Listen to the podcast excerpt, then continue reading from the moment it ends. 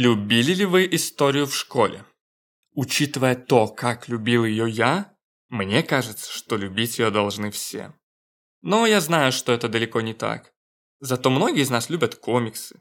Поэтому мне кажется, что если бы заменить школьные учебники по истории журналами с комиксами по истории, то тогда, вероятно, историю мы бы любили на порядок больше.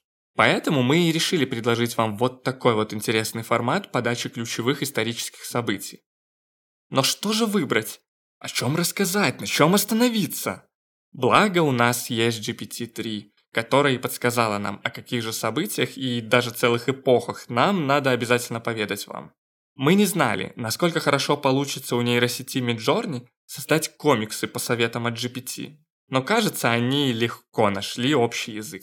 Поэтому, если прогуливали или просто не любили историю в школе, то предлагаем вам изучить ее в нашем очень кратком экскурсе.